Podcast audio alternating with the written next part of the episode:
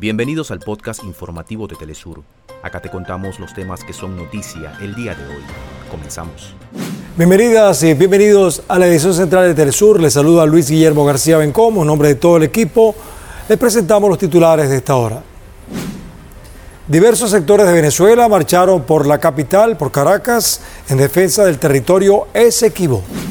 Comunidades indígenas llegaron a la capital colombiana para visibilizar la situación humanitaria en sus territorios, respaldar los diálogos de paz y pedir un impulso a las reformas sociales.